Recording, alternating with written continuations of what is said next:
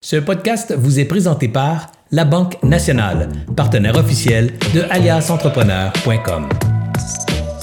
Mais concrètement, quand on attaque un trop gros changement, on le fait sur une courte période puis on retourne dans nos vieilles bottines. Ça prend une stratégie très concrète pour qu'un changement perdure dans le temps.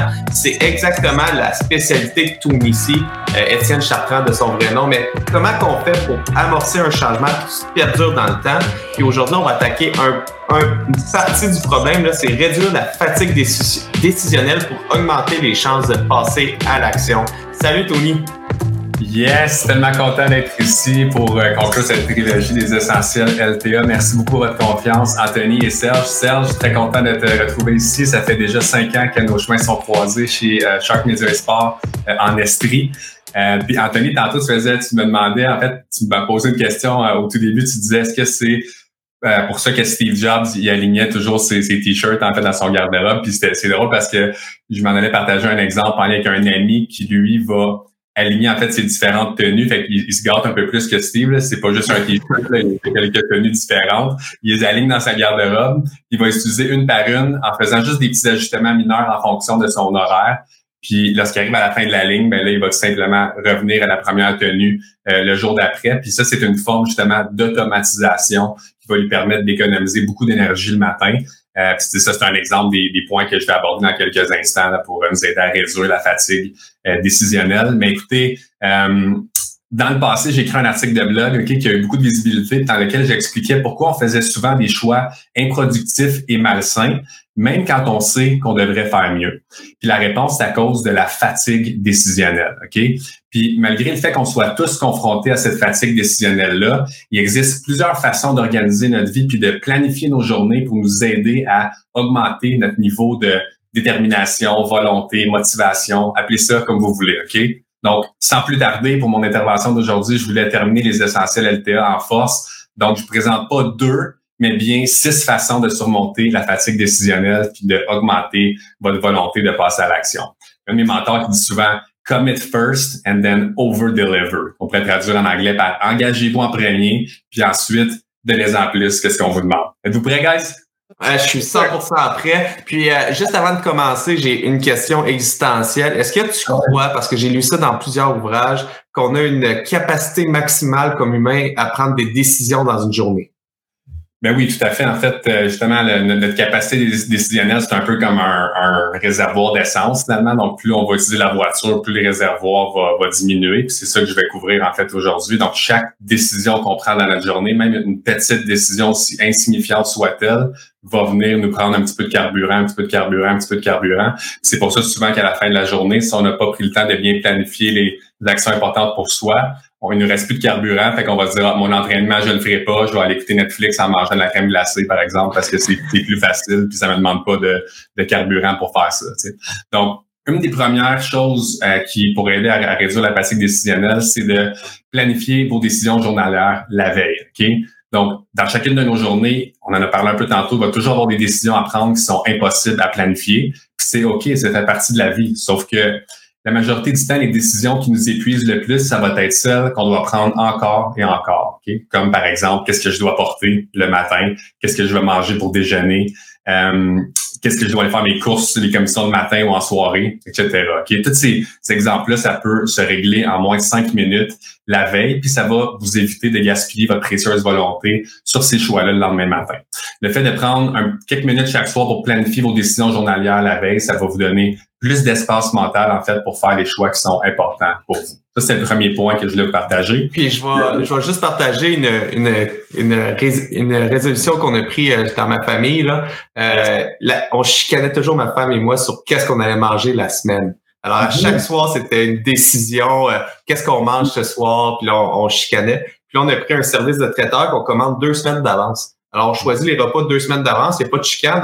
Qu'est-ce que tu as le goût de manger dans deux semaines? Tu ne sais pas. Fait que tu choisis les, les, les, les repas, c'est livré à ta porte, puis on a plus de prise de décision, puis ça a vraiment allégé nos, nos journées complètes, notre qualité de vie à, l'intérieur de ma, bulle familiale. Fait que je crois à 100% qu'est-ce que tu viens de dire. Planifier de façon journalière, mais je dirais même les tâches qu'on peut planifier à la semaine, là, les décisions, ça, ça j'adore ça. C'est génial, Anthony. En fait, c'est un super bel exemple du point numéro 5 que je vais aborder. Donc, simplifiez-vous la vie et automatisez vos décisions au maximum. Tu dois tout le temps manger, ça revient tout le temps. Fait que là, vous avez pris la décision d'automatiser ça aux deux semaines. C'est vraiment génial. J'adore ça. Le deuxième euh, point que je veux partager, c'est en fait commencer votre journée avec euh, en travaillant sur la chose qui est la plus importante pour vous. Puis en 2011, il y a des chercheurs qui ont fait une étude en lien avec notre capacité à prendre des bonnes décisions. Puis l'étude s'intitulait pourquoi certains criminels n'obtiennent-ils pas une audience équitable? OK, écoutez bien ça. Les chercheurs ont examiné 1112 décisions judiciaires sur une période de 10 mois. OK? Donc, toutes les décisions ont été rendues par un juge de la Commission des libérations conditionnelles qui déterminait s'il fallait ou non permettre aux criminels de sortir de prison sous condition.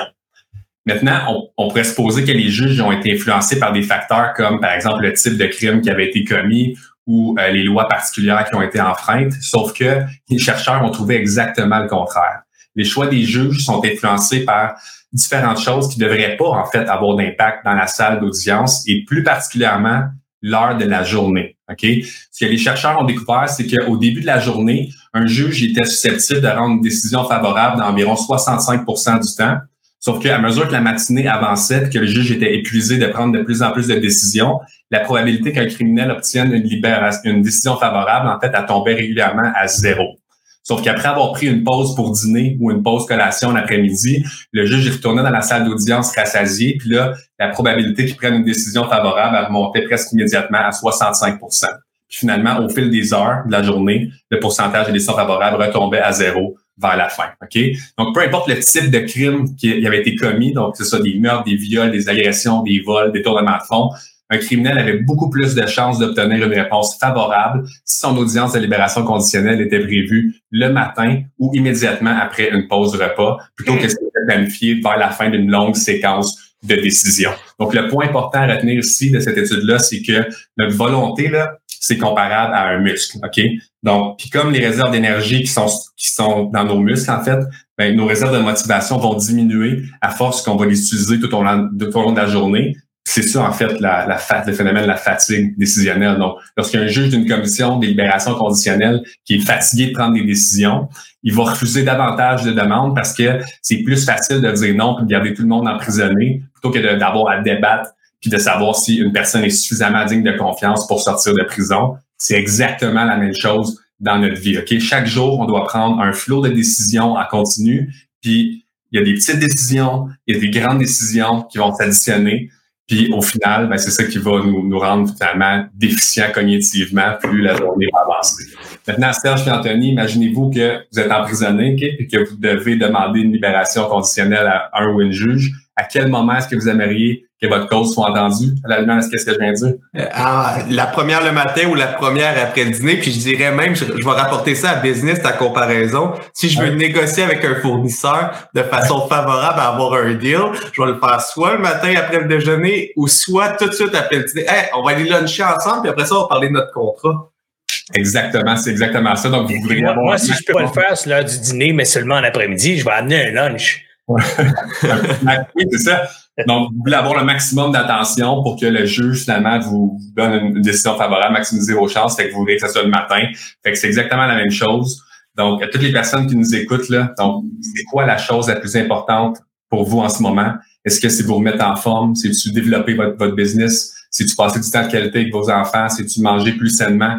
Puis trouvez cette chose-là la plus importante, puis mettez-y votre meilleure énergie. Donc, si vous, devez vous réveiller 45 minutes plus tôt le matin pour avoir le temps, faites-le et commencez votre journée en travaillant sur la chose qui est la plus importante dans votre vie. OK?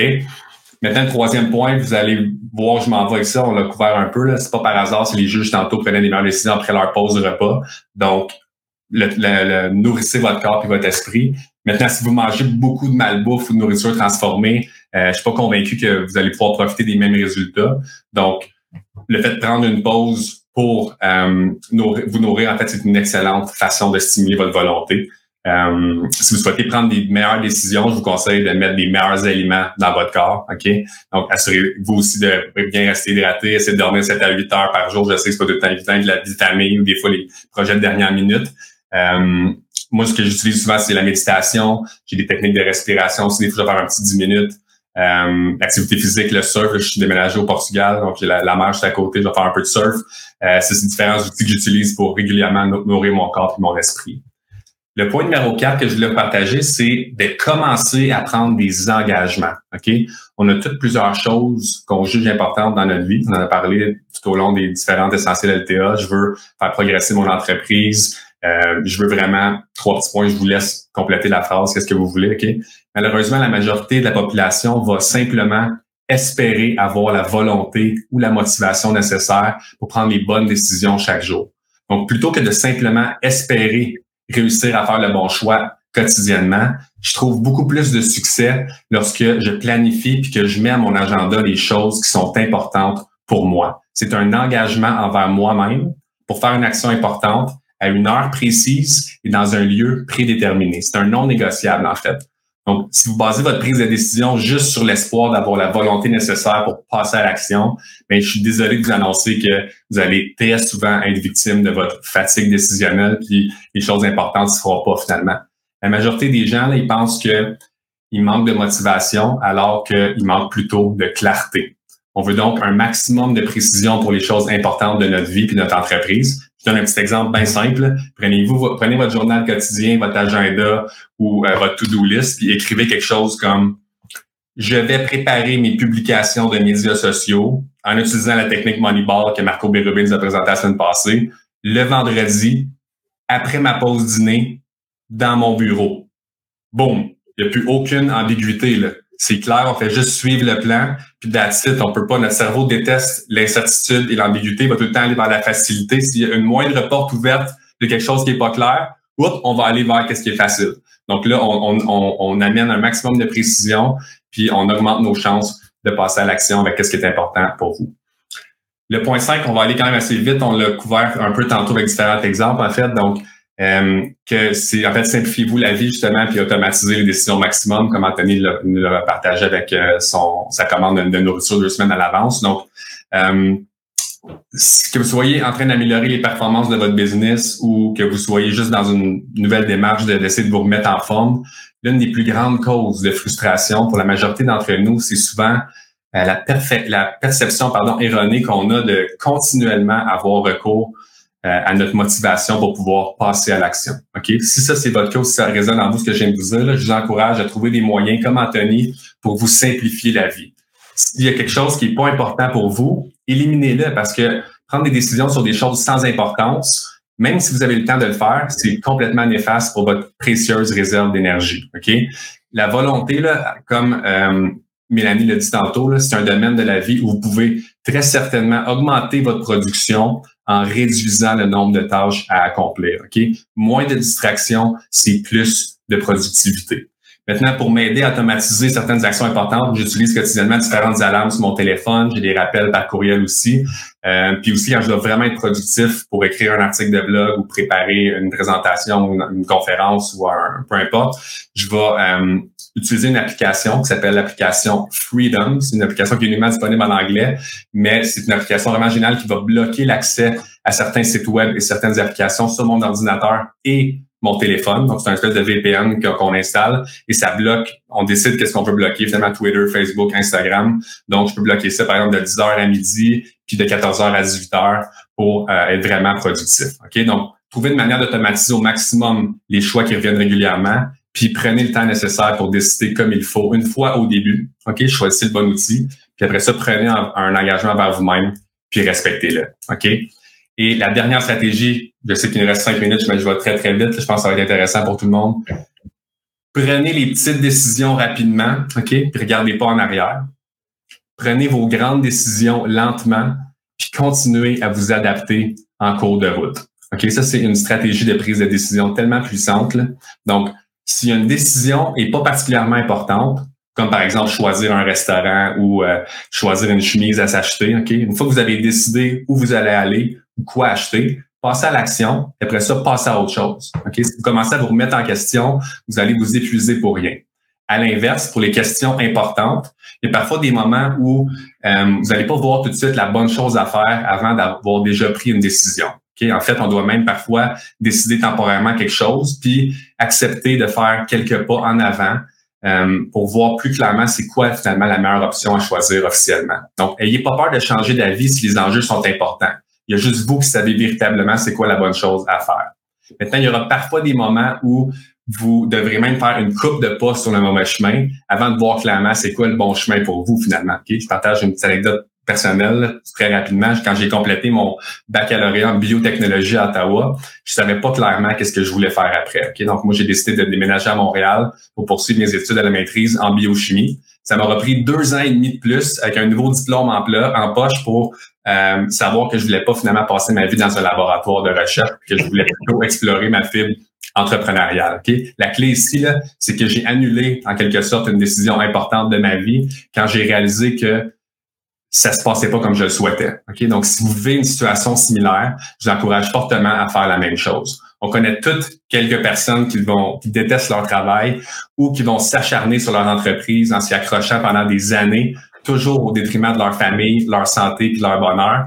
Pourtant, notre carrière professionnelle, puis plus particulièrement notre entreprise, c'est pas du tout une mince affaire, gang. C'est une décision extrêmement importante qui va avoir un impact sur tout le reste de notre vie. On doit donc être prêt à pivoter autant de fois que, de fois qu'il faut, jusqu'à là qu'on sente qu'on a trouvé le jackpot. Donc, en conclusion, à tout le monde qui nous a écouté, la volonté, la détermination, la motivation, c'est pas quelque chose qu'on a ou quelque chose qui nous manque. Parfois, ça monte, parfois, ça descend. Puis, malgré le fait que ça soit impossible de maximiser notre volonté à chaque instant de chaque journée, c'est possible d'apporter quelques changements à notre routine afin de tirer le meilleur de nos décisions quotidiennes puis faire des progrès constants sur les choses qui sont vraiment importantes pour nous puis notre business. Tony, c'était euh, très, très intéressant. Une note, euh, une belle finale euh, bien inspirante également. Un grand merci à toi, Tony, de t'être joint avec nous aujourd'hui. Et là, je dis Tony, Tony deux fois, mais je vais t'appeler toi, Tony, puis l'autre, je vais l'appeler Anthony, comme ça, on va savoir à qui je m'adresse. Alors, un grand merci, Tony C. Étienne Cartrand, un plaisir de t'avoir revu également, puis bonne continuation dans tes projets. J'espère que vous avez apprécié cette entrevue. Pour d'autres podcasts et encore plus de contenu, suffit de devenir membre sur aliasentrepreneur.com. Je vous remercie d'avoir été là. C'était Serge Beauchemin, alias Entrepreneur.